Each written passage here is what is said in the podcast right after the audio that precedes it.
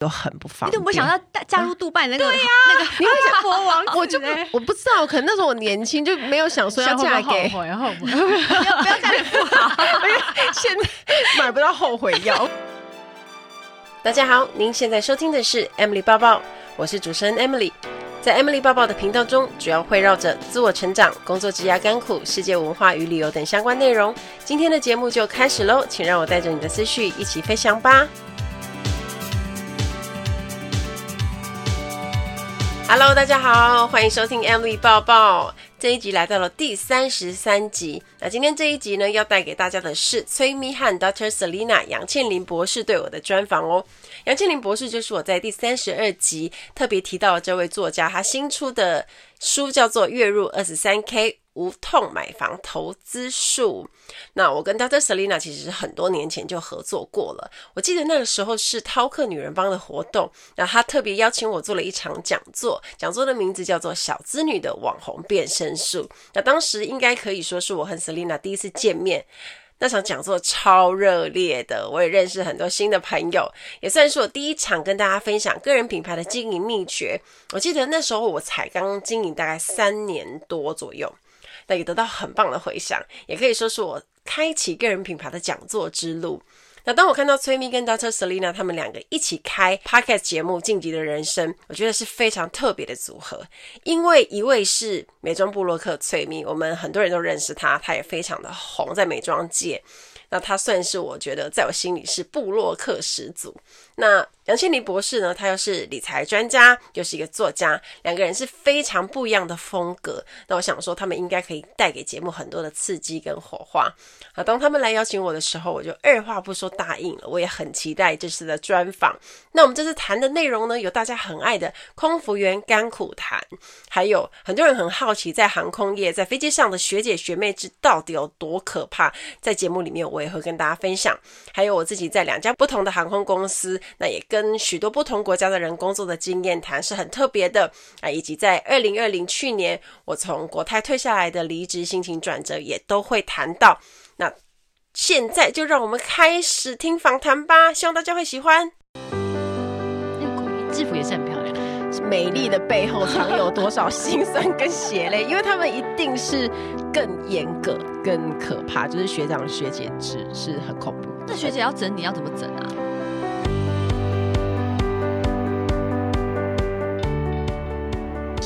了一个闪亮亮的嘉宾，对，对我们好期待哦。对，来欢迎空姐 Emily。Hello，大家好。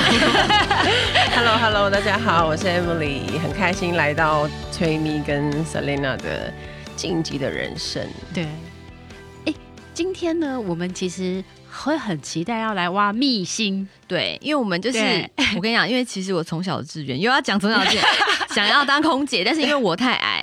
我也是哎，所以这辈子无缘。好像很多女生从小志愿都是一定要当空姐。对啊，因为就会觉得空姐很光鲜亮丽啊。嗯、然后一个月，我我我我觉得，因为我是凭我的印象，就是随便乱讲，对，可能有可能有冒犯的话，就要 对对对，可能就要跟我说。然后就是空姐可能就是一个月只要上一半的班，嗯，然后她的薪水又很多，嗯，然后重点是她又可以在高空这样子穿着，我不知道，我觉得穿的美美的。然后 不知道，我觉得很优雅、很漂亮这样子。你你讲的其实没有太大的错误，就是我们那大概是上半个月的班没有错。对，然后薪水当然就是比一般大家想的多很多。没有，没有，大家都帮我们美化了。其实我们没有那么多，多多数的人都会讲说哦，你们一个月赚十几万啊什么的，就是应该有吧。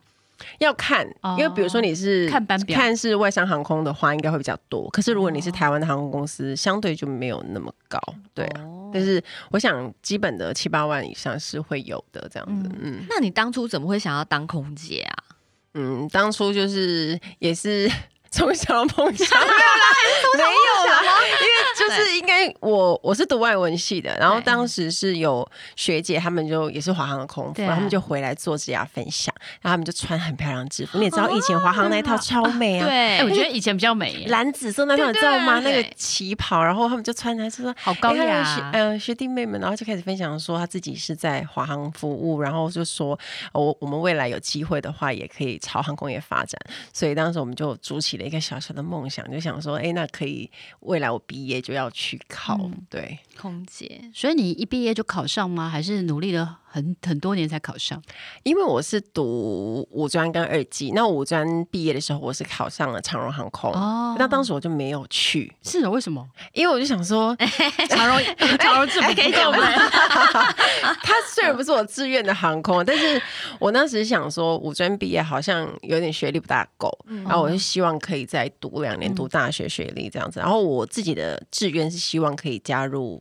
五星级航空公司可能就外商航空公司，嗯、所以我就想说，那我就先放弃这一次的机会。虽然其实蛮挣扎的，因为当时很多我自己的家人、我的朋友说，怎么可能？你考上，你居然不去？对啊，那你下次考不上怎么办？对对对，我刚刚我也在想说，万一你下次考不上，而且长荣是不是算蛮大家的公司，对啊，大就国内最大的长荣，股票像是啊，对啊，可是可能就当时就觉得不是。自己的想要去的地方吧，然后后来就也还好，就是往更大的航空公司走，这样。嗯，嗯对。后来你就去去了那个阿拉伯，对，阿联酋，阿联酋航空公司很特别啊。哎、欸，那个航空公司，嗯，就是那个航空公司，感觉上每一天都会有富豪在飞机上。对，因为我之前有出国的时候有做过一次阿联酋的，啊、我觉得哎、欸，他们服务很好、欸，哎。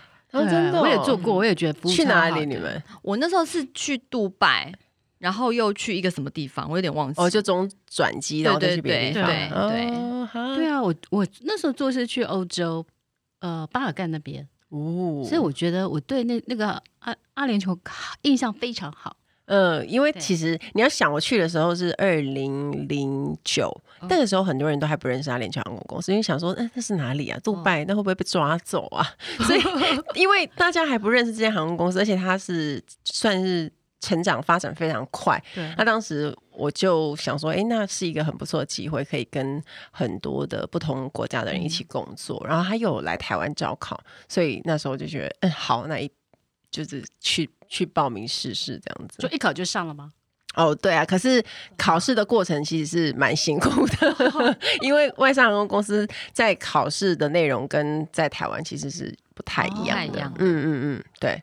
那当时有很多华人都有考上吗？嗯、因为有些我在飞机上面没有遇到华人，啊、很少很少。对，因为它是有一百多个国籍的人的航空公司，所以你每一次碰到，你可能华人就一两位。就很少啊，对啊，可能台湾人，我想也应该几十位而已吧，应该不是太多。哇，那你是台湾中几十位的中的那个哎，对啊，因为他每很多人 不是他，因为他每一次来台湾招考的时候，可能就是录取个位数或最多十几啊，不会太多。那他一次可能报考，比如说一两千人，然后他可能就是录取大概十几二十个，就小少少的人数，所以在那边的台湾人也不会是太多。嗯。我觉得 Emily 很厉害，你看她考长荣一考就上，然后考阿联酋也是，啊、所以我我很好奇是，那你在那个准备的过程当中，你你你你等你这么可以去准备，就是说呃，就是。可以考上这个过程。嗯，其实我觉得我是很认真的人呢。就是虽然我是读外文系的，但是我会有自己有强迫症，因为我觉得我是处女座，就是会有那种焦虑，哦、会觉得说我要考试，那我就一定要准备嘛。我不是那种就是一上场就是随随便便就可以考得很好的人。对对对，那我就是需要努力准备。那我自己在我自己就有特别去找外国人当我的英文家教。哦，对，哇，因为我就虽然我是读外文的，但我觉得英文还是要维持一个很好的沟通的能力，所以我就去特别找外国人，然后当我的英文家教，我们就一一直聊天，就只是聊天，没有叫他上任何的课程，嗯、我只有叫他跟我聊天，就让自己的频率语感很好。对，然后我就去，当然就是看我自己的履历啊，然后我就去练那一些可能会被问到的问题，那我就自己练习。了解，嗯。啊，所以我觉得其实很多人看起来很轻松、嗯、很简单的东西，其实是刻意练习。对，他花了很多的努力去做到、欸。哎，对我我那时候一直那时候我因为我认识 Emily 有一段时间，对，对然后每次看她 po 我，我心里在想说，这女生应该处女座。这样 看出来哦？那你看出来我是什么座吗？你不知道你是什么座？因为我自己的，因为我的月亮也在处女，所以我我那时候就觉得她她的她的星座一定是处女。然后，因为她其实做事是，我觉得她第一个是她做事是很有计划的，而且她是很执着跟坚持努力的。我觉得这个点是我我很佩服他的。对对对。就是很 有时候就很极度的坚持，然后又极度崩溃。如果可能做不好，或者是遇到困难的时候，可能就会觉得会把自己逼得很紧的人。我知道，我知道，处女座也是，对对对对，就蛮辛苦的。那你之前在阿联酋是大概几年啊？我就去待了一年，一年，对，然后就考回来国泰航空公司。那为什么为什么要考回来？嗯，因为那个时候我觉得在那边还是不太方便，因为基地是在杜拜，然后回家又很不方便。你怎么会想到加入杜拜那个？对呀，那个你会想国王？我就我不知道，可能那时候我年轻就没有想说要嫁给，然后不要不要嫁给富豪，因 为现在买不到后悔药，开玩笑，没有，因为那个时候就觉得。对啊，我也没有立志要嫁嫁阿拉伯人，然后没有立志要包黑头巾这样，所以我就、啊、我就觉得包黑头巾就算了，对对对，就没有 feel，所以 所以我就想说，那我太不方便了，然后我就想说，那回来亚洲可能回家也比较快，跟朋友家人的感情也比较好联系啊。对，我当时是考虑这样，不然其实那边当然是很不错的机会。我觉得应该是呃待遇啊，或是一些未来发展性可能可能会比较好吧。嗯，如果真老实说，真的好好存钱的话，你在那边工作，啊、因为公司有很好的福利，他他可以给你交通车，然后又给你免费的住宿。那那时候我们也不用付水电费，然后又免税，所以你想想看。其实是一整串的福利。你如果不乱花钱的话，你好好的存钱，其实你是可以，比如说你就心一狠，就说哎，我做个几年，我就不要做了，就回回家，开入豪门，嫁入豪门，或者做个小 嫁入豪门，嫁嫁富商？就做个小生意，你自己存一笔钱，其实是 OK 的。对，哎，那这样，既然你聊到了嫁入豪门这件事，我们就来聊聊，就是因为传说中应该不是传说，就是很多空姐，要么就是嫁给。呃，就是企业家，要不然就是嫁给富豪，对不对？很多吧，很多，有到很多，有啊，有啊，有啊，很多。怎么给我介绍一个？像我有一个朋友，他是那个网络的那个企业家嘛，对。然后他就是我们刚刚知道同一个人吧？然后他呢，小本子，他就他就是搭日亚航，然后就对他未来的老婆一见钟情。他老婆很漂亮，我们是讲同一个人吧？是讲同一个人。对，然后后来他二婚就就娶了他，对对对，我们就同一个人。哦，对，那应该也是因为不止因为他是富商，也因为他很富商，我不知道啦，我觉得应该是有呃，应该是很有潜力的创业家啦。对，那也是很厉害。所以我一说，那你你周遭或是你自己，就是有没有那个机会这样子？呃，应该是说我自己认识的朋友比较多，是很有机会是嫁给外国人哦，会比较多。对，因为可能是工作环境的关系，对对对，那你可能跟外国人交往的机会会相对比较多。但是你说豪门吗？就真的有，可是不是多数啦。就是人生，我觉得啊，不是，但是也会有是在飞机上碰到就是真命天天子的那种。那种故事也有，因为我自己的朋友就有一个，他是刚好，因为他也是我阿联酋的同事，那他也是台湾人。对，因为当时是他刚开始飞没多久，他是就是小菜鸟，然后他就上去。那当天有另外一个台湾的学姐，她在商务舱服务，他就把他抓去商务舱，就是哎，你来帮我这样子，所以他就好在那边帮忙啊。然后当时就有一个日本阿伯，然后就按服务铃，然后那个。我我的那个朋友就冲去，他说：“哎、啊，就是冲去服务。”他说：“他需要什么帮忙吗？”然后他日文又不好，所以日本阿北讲什么他其实是不知道。然后他就找日本组员来帮忙。然后结束之后，日本阿北又按一次服务铃，然后又跑来。那这个时候，坐在日本阿北的旁边也有一个日本的男生，然后就出手搭救了他，说：“哦，这个那个阿北是需要一个毛巾让他就是擦手这样子。”然后那个。坐在旁边那个日本男生，他就用流利的英文跟我的朋友讲，然后他就很感激他，就说：“哦，好，谢谢，那我知道了。”那接着呢，这个男生他就跟我朋友借笔，哦，借一支笔，对不对？对。然后他就哎，好，就都没事哦，他就写东西怎样？然后下飞机前呢，他就把笔跟一张纸递给我朋友，嗯，然后上面就写了他的 email，哦，然后就写就是如果他就写说，哎，我。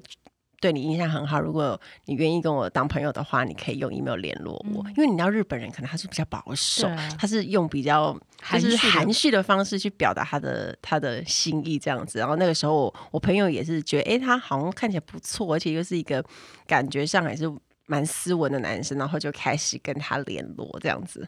对，然后后来他们就。后来他们就呃刚好那个日本的男生他就有机会到台湾来玩，然后他他们就这样子见面，然后就开始约会，嗯，对，然后后来他们就结婚了。就嫁到日本去了吗？对啊，那个富商到底是？他很想要听富商的故事啦。我是说，他这个就是对方的工作也是很不错的，就是他是很不错的，就是一个生意人，然后他也是需要坐飞机，常常对啊去很多地方这样子，所以也是会有这种机会啦，对啊。不是那种超级大豪门啦。那你在飞机上面有有艳遇过吗？我都想问你。哦，你就这个会呀，他就是会客人会想要递名片，或者是他会跟你聊比较多，然后就问你有没有男朋友。递名片就是要跟你交往哦？不是，他就会跟你就是表示对你有好感，就是哎，就是说哎，那你有兴趣来我们公司上班吗？可是我觉得那个空姐为什么要去你那边上？有啊，他就觉得你，他就可能想挖角，你就觉得你可能服务不错啊，然后英文又不错啊，他就觉得你可能条件不错，所以他就想。其实我觉得那是一个搭讪的一个方式。对啦，他未必是真的想要你家公司上班，你可能要跟他联络之后，你就知道要干嘛。哦，开玩笑，拜托，抱歉，我太单纯了。他说他给我名片，我说 哎，我可是我们也要去上班呢。所以想说，哎，没有，这我是网红哎，就是交朋友啊。其实这是一个交朋友的。但你有没有真的心动过的案例？你说没有哎，在飞机上没有。为什么？因为时间，你这样可以讲吗？她 男朋友听到不会？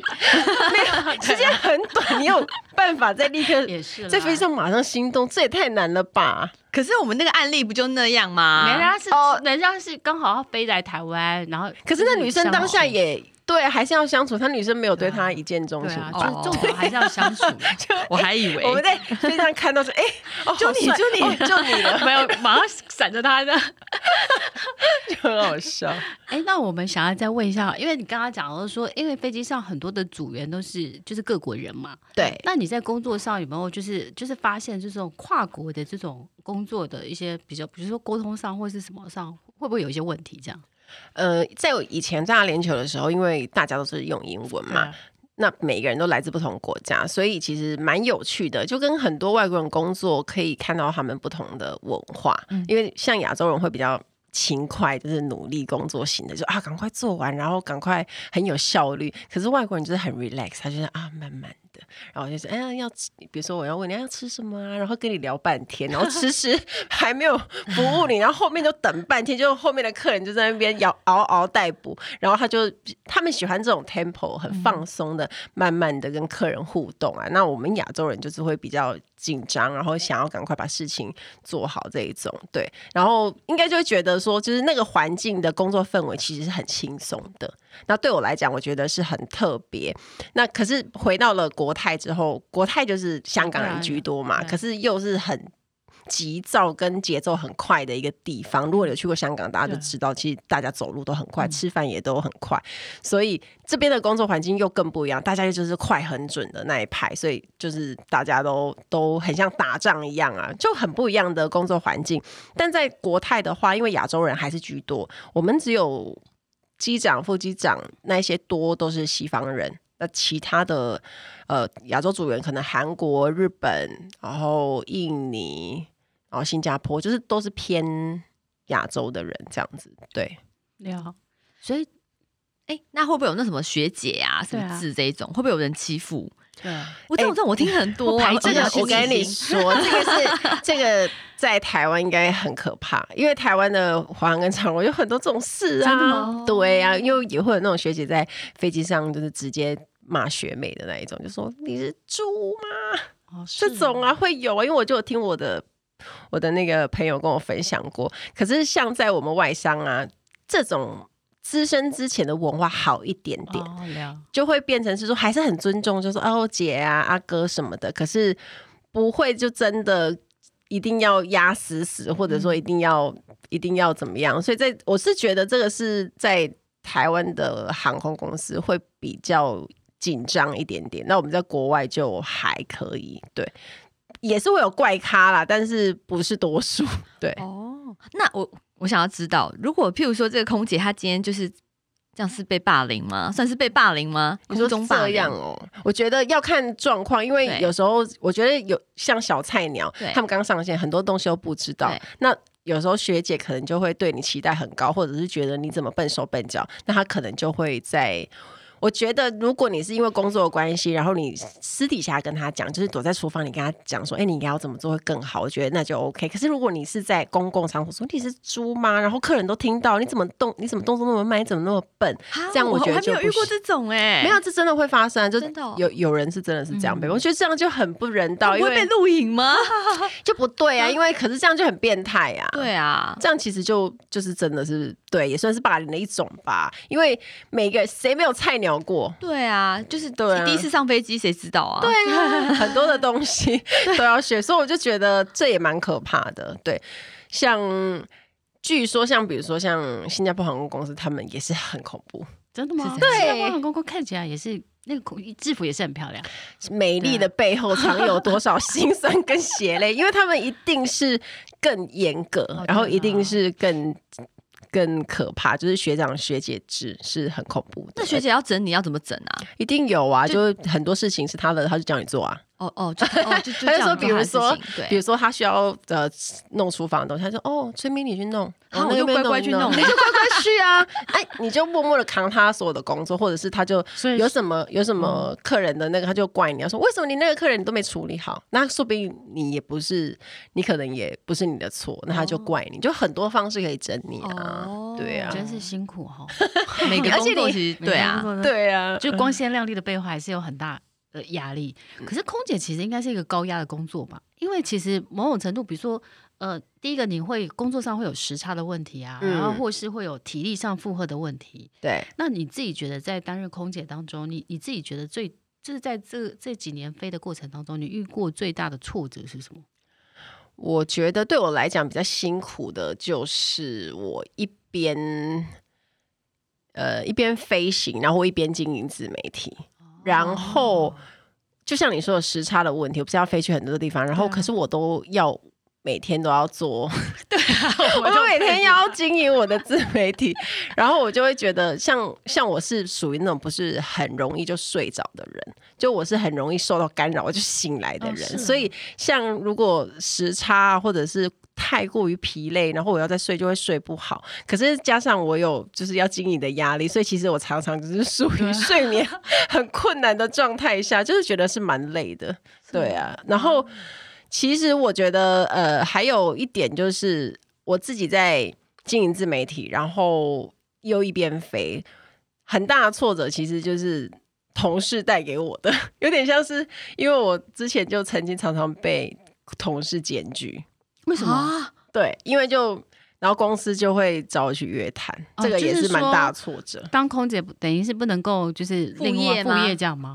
应该是说副业的话，如果你是在航空公司，它是我们公司的话，它是需要批准的，哦、就是你要去申请、哦，然后他要批准。然后那个时候我就可能在经营，然后很多人就觉得眼红，我不知道，可能就觉得不开心，哦、所以就。被检举，所以我因此也有几次 要面面对长官啊，然后就会被问这样子。可是长官问完就让你过这样子？也没有啊，他就会问你说：“这你有没有做？或者为什么你可以做这个啊？你有你这个是有没有收钱啊？什么什么？”他就会问的很详细啊，那就压力很大。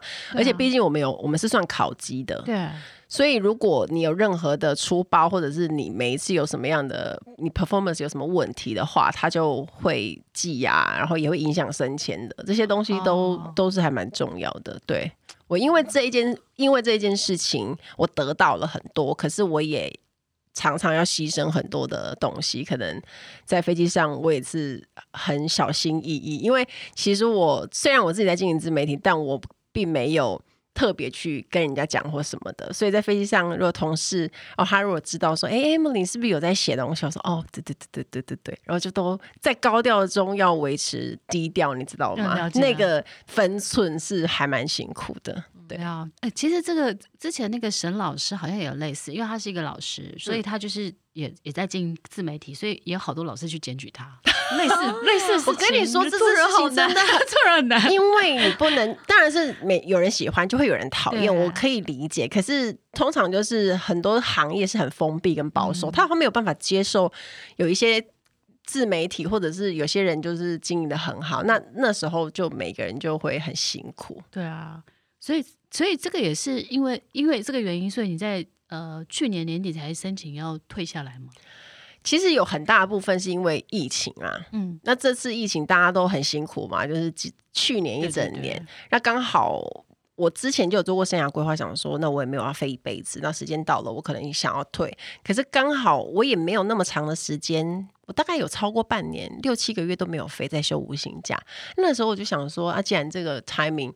就已经那么久，然后那个那段时间我就全职在做我自己的自媒体嘛，嗯、然后我就想说，那是不是可以考虑这个之后我就来离职？就没想到公司大裁员，在十月的时候大裁员，哦、然后那个时候我就想说，哎，会不会裁到我？会不会裁到我？会不会裁到？裁到我的话，是不是就顺水推顺水推舟？对对对，可是也没有，没有。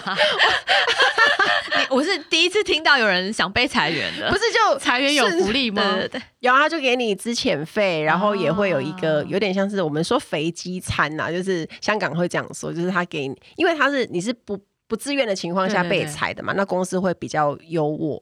一点点给你的资遣费，oh. 但也不是很多啦。只不过如果是在挣扎这种状况下就，就就你就如果你收到的话，因为我已经做好心理准备，说，哎，我要收到信了，我要收到信了。然后，因为我就想说，踩你在公司心中，说不定我是属于你知道 眼那个眼中钉名单，我不知道啦。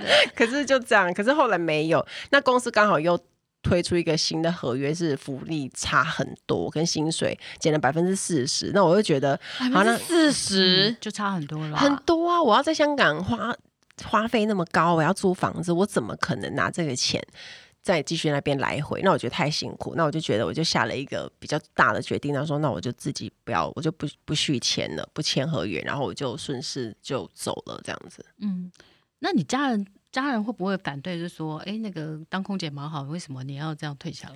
哎，可是你知道吗？这个工作一直是很多人很对觉得很棒的工作，谁也没有想过在二零二零年这个工作会突然萧条，就是还有航空业整个会这样子，因为这应该是对很多人很大的冲击。可是你知道，在疫情发生的时候，很多的我的，包括我自己，还有我的朋友们的那种家长都会说：“你不要做了啊，这工作也 太危险了吧？”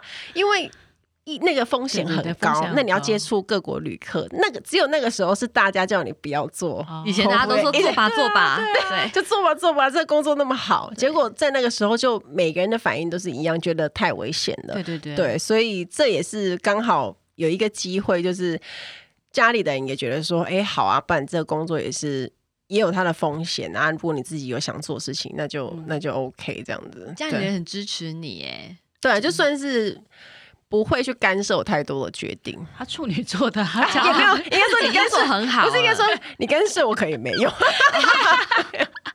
有啦。但是我会参考意见，但我可能自己会有自己的想法，这样子。对。那你觉得疫情这一年，就是你觉得有没有让你学到什么？你觉得学到最大是什么？嗯、我觉得分散风险。哦。对，因为很多人就是可能在自己原本的领域或自己的工作是非常的有有信心，然后也如鱼得水。可是当你所有的鸡蛋都放在同一个篮子的时候，当你真的遇到意外或者是突发情况，嗯、你是没有办法去及时做出反应的。我相信从这一次的疫情有，有不只是我，很多的同事应该都学到了。对，就本来大家就是哎有一个不错薪水的工作，可是那么。大的突然抽掉大部分的薪水，然后你可能无薪假，你可能只能领两三万块的时候，你应该怎么做？所以我其实还蛮感恩自己在这么多年有提早提早准备。当然也不希望有这种事情发生，可是因为我这么准备了，所以我当真正遇到困难的时候，并没有那么的慌张。对，所以我觉得这蛮重要，而且其实我自己的很多同事，他们都也在这期间也都是去学第二专长啊，嗯、或去去学新的东西，就是为帮自己分散风险。真的，我有个朋友，他是他他也是我其实他也是做那个国际旅游的导游，然后他今年也是去年也是一整年都没工作，然后你知道后来他他去学什么吗？他去学开大巴士。大巴士，你是说嗯游览车那种？对对对，他就是学大巴士，他好跳动。没有，然后他后来，因为他也是一个网红，所以他就开始自己开开开团，开旅游团，也是生意蛮好的。但我觉得有个重点就是，就是刚刚 Emily 讲的，就是分散风险，然后培养第二或第三专长。对呀，真的哈，真的，他他也是还蛮 跳动的，因为旅游业也真的是很辛苦，完全没有辛苦。去年一整年几乎。几乎旅游产旅游旅游真是一个产业，产到产它是产业。对，但是后来台湾的那个国旅嘛，旅国旅变超好的耶。我我我，因为我自己现在是在那个易飞网做策略长顾问嘛，所以我大概知道一个状况，就是说其实国旅很夯，但是如果国旅的产值，我举例好了，假设是呃三十亿好了，可是可能国外旅游可能是三百亿。就是你知道吗？就是那个、哦、那个的差差差别是补不回来的，就是补不回来那个你你缺少的那个部分。哦，就算你这边生意很好，啊、可是你要你的公司这么大，开销这么多，对对对对，其实也赚不够。对，对，而且国旅的毛利很低，所以我觉得其实我相信在呃过去一年，所有的观光产业的相关从业人员都是辛苦的。嗯，好辛苦，真的。但是还好，Emily 有提早做准备。对啊，我这这几年这几年的辛苦，在那个瞬间，我就我真的是突然觉得，我突然觉得说，这是算是很大很大的幸运。嗯，对，所以我就说，越努力越幸运啊。对，哎，他讲的这句，这可以可以当金金句哦。对，越努力越幸运，这样子没错。所以不用羡慕别人哦。不用羡慕别人，因为有些人他是天生生下来，可能就会觉得他很幸运，他拥有很多，但其实不一定是这样子。对，嗯，所以其实我我其实真的是看了 Emily 好多年，从我在女人帮 哎，我们我我去参加，我去那个我还办过讲座，讲座那三四年前吗？对对对，三四年前的，那时候我就会觉得，我就那时候我就觉得 Emily 是一个为了她的未来做足准备的人啊，但是她她永远不知道她她。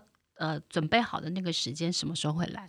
但是就是我觉得，其实 timing 到了，他其实他自己心里知道，真的。对，而且我觉得，其实就是听众朋友，大家也可以，就是、啊、我觉得大家可以把这个努力学起来，嗯、因为我觉得真的不知道哪时候你会用到这些东西。啊、我觉得就像一个铺满一样，你每天存一点钱进去，存一点钱进去，真的不知道哪时候会用到。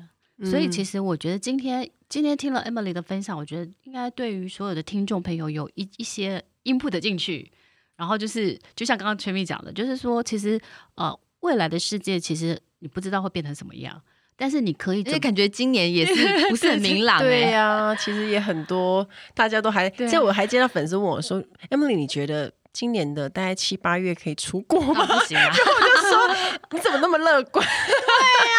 哎、欸，可是我们自己，我们自己在开董事长开会的时候，其实我们有一个沙盘推演的剧本，就是说比较乐观的时候，应该是想说下半年的时候可能会局部的开放是旅游泡泡的国家，比如说疫情相对比较和缓的，比如说帛琉啊，或是越南，嗯、可能是就是呃就是团进团出或包机这种，可能可以出去，但是、哦、但是它没办法是全面的开放，但这个也也是已经很乐观很乐观的了。对呀、啊，因为不是还预估说，因为。航空业好像预估二零二三、二四才会回来原本的繁荣的情形。天哪，还很长久，所以我们就一直，那我们就一起在台湾里，台湾里面就是踏遍所有台湾的城市，真的就是对，做尽所有的事情。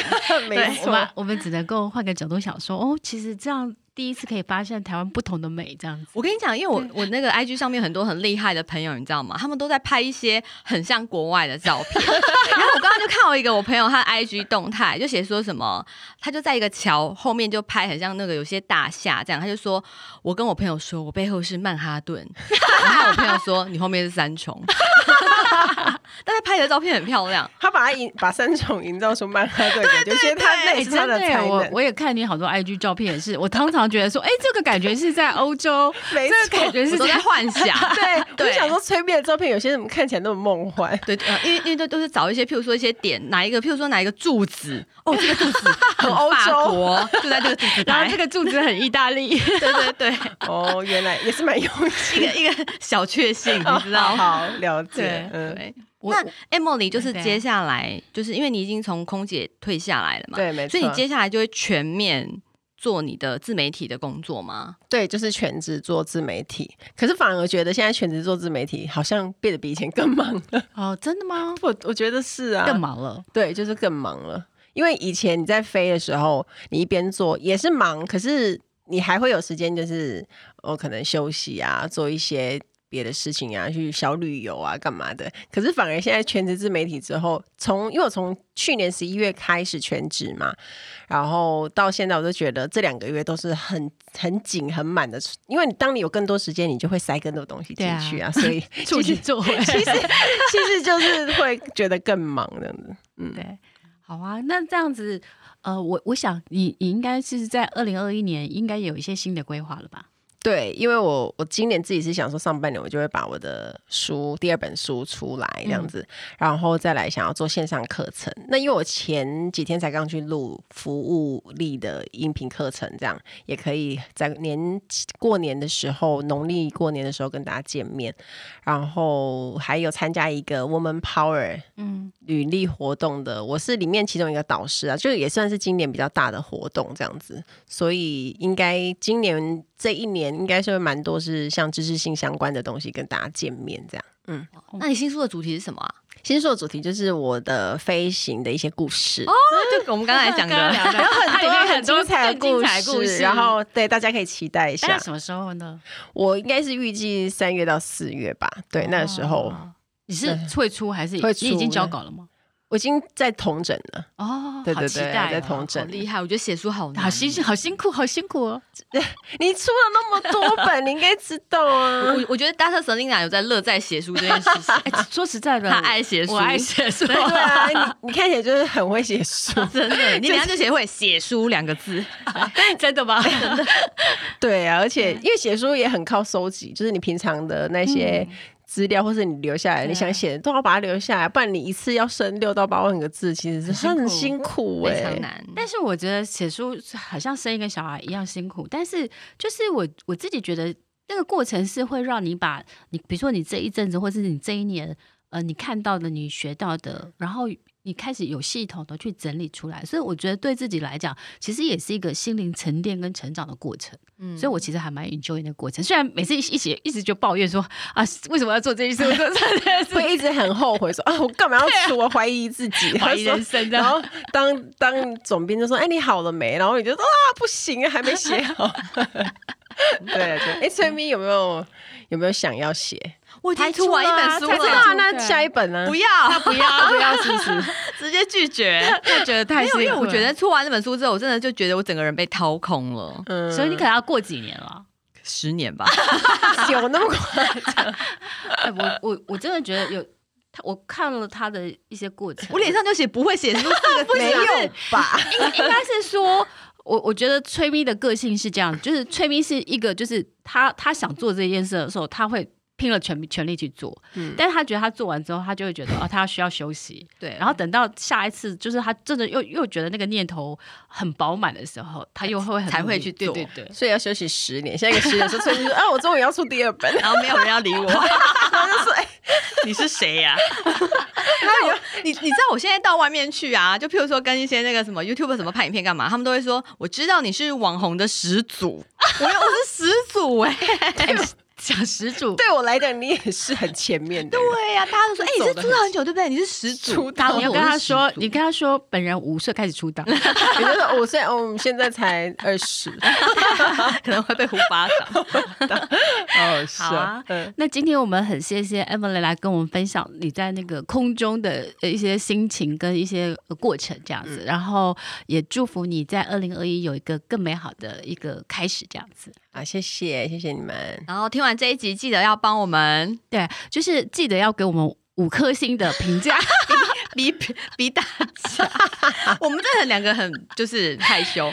我们两个前几天在那个 IG 上面，就是一直逼大逼我们的那个粉丝说：“拜托啦，拜托给我们五颗星。”然后马上大家都给我们五颗星。对，你要留评论，对，要教大家留五颗星，然后写评论这样子。对，然后或是说你们大家有想要就是我跟崔明去就是采访的人啊，或是想要听到我们分享的主题，也都可以来跟我们分享这样。或者是像我们 IG 其实有一个私讯的小盒子，如果你们有什么样的问题，你们也可以写信给我们，我们会在节目里面回答你。很紧张，你们刚刚很紧张，想说我要说什么？啊，会有什么特别的？没有，就回答你而已。哦，没有啦，这边有说留五颗星要送 Chanel 口红的，有抽奖抽奖，你就参加，立刻去参加。好，那我们先谢谢 Emily 从高雄来这样子。好，谢谢谢谢，期待下一次可以再见到你，还有期待你的新书。好，没错。嗯，那我们下次见喽。好，拜拜，拜拜。